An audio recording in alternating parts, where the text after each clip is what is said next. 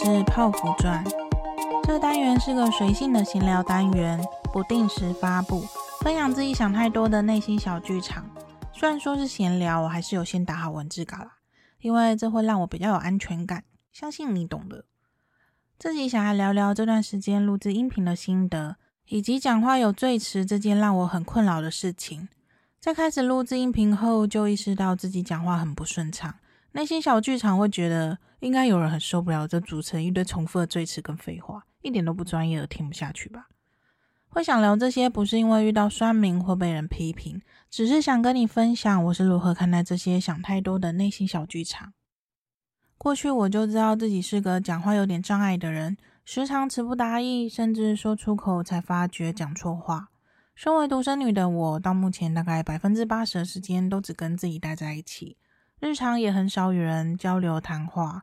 不过倒是在网络世界很活跃，有翻过我过去文章的人都会知道，我使用网络交友已经超过二十年了。哎，这是不小心透露的年纪。嘘。因此，我非常习惯用文字交流，这也是内向者的天赋之一。过去在感情中与对方沟通，也都是以文字居多。但一般人哪有耐心看这些啊？只觉得我毛很多啊，意见很多啊，很神经质啊，翻个白眼先。自从开始听 Podcast，也时常听排行榜上的节目，总觉得主持人们都好专业、好厉害，很希望自己也可以像他们一样自然顺畅的表达想法，这样子也不需要一直打那么多文字稿，真的还很很很累。但事实上，至今上架访谈单元还是最词满满的。我也一直希望可以改善这毛病，希望能让自己越来越进步。前阵子呢，试着自己随手录下当下感受，将它加快速度后呢，觉得听起来实在是太疗愈了。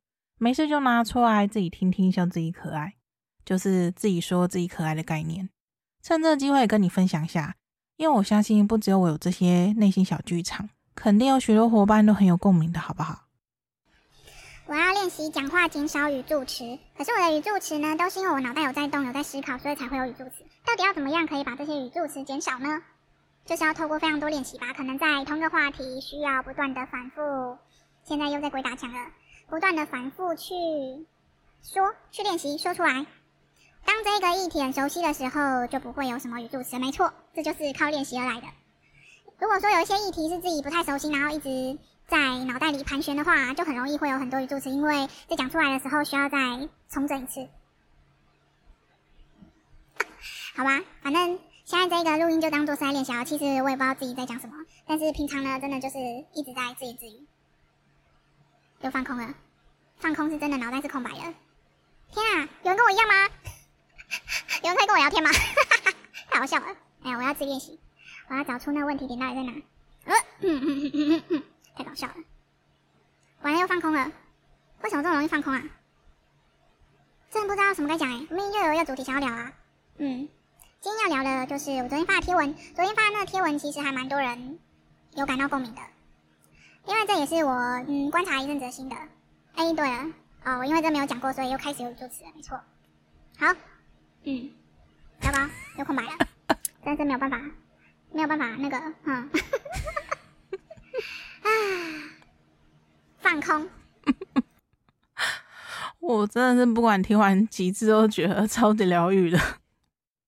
而且我很奇怪的是，我觉得就是这样不专业，才让我感觉我是真实的。这样不完美的我，居然也可以做访谈主持人呢！哎呦，这门槛真的是很不高。在我决定录制音频前，我思考了非常非常久，很担心自己做不好，很担心遭受到批评。但我还是选择勇敢跨出，因为思考后觉得这件事实在是太有趣了，不试看看的话会觉得很可惜。这段时间也让我发现了要修正讲话有赘词这件事真的非常的不简单。但与其一直批判自己，我选择放过自己。放过自己并不就是烂在那边不进步，而是我将专注力放在更重要的事情上。我发现讲话有赘词是因为我在思考。而边思考边讲出来不够通顺，是因为我对这件事情讲太少。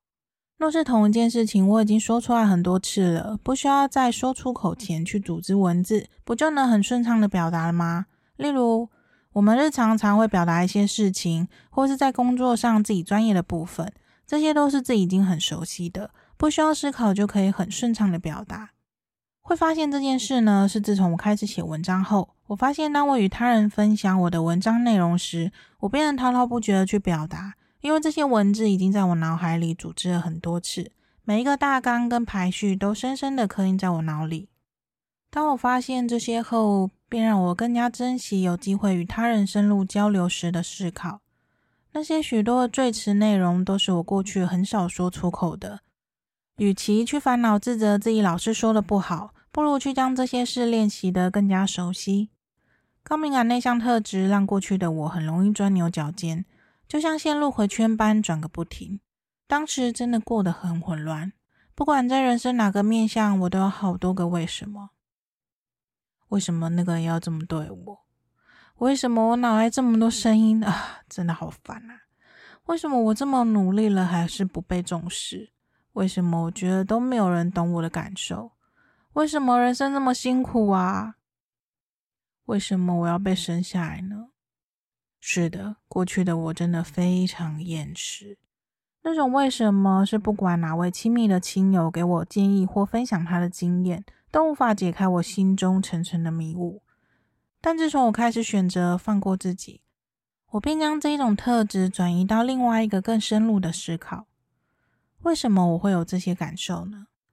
为什么我有这种想法？过去的我是怎么了吗？是不是曾经历过什么事情，又再次引发这种不舒服的感觉呢？当我把这种钻牛角尖的特质放在更能让我用不同视角去看待这件事情上时，我真的越来越喜欢这些超能力。就像我在打这段文字稿的时候，又让我重新组织了在我脑袋里的东西。将这些写下记录后，我整个惊叹，我也写得太好了吧！这种幸福感与满足是由我自己给予我自己的，不一定需要别人的认同。首先，第一关我就已经先认同了我自己，接下来不管是好是坏，对我就不是最重要的了。我们时常会很羡慕那些比自己厉害的人，尤其是做到了自己做不来的事情。就像我认识凯西姐姐后，觉得身为高敏感内向者的她，居然能够坚持每日在她的社团里直播，并且在他的社群跟他的社员高频率的互动，真的是太厉害了。我也好希望可以跟我社员有这样子密切的交流。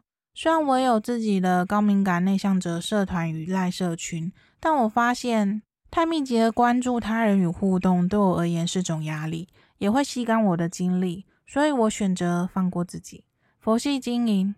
这种舒适自在的感觉，能让我将精力用在更有价值的地方，让我专注在我能够分享什么给伙伴。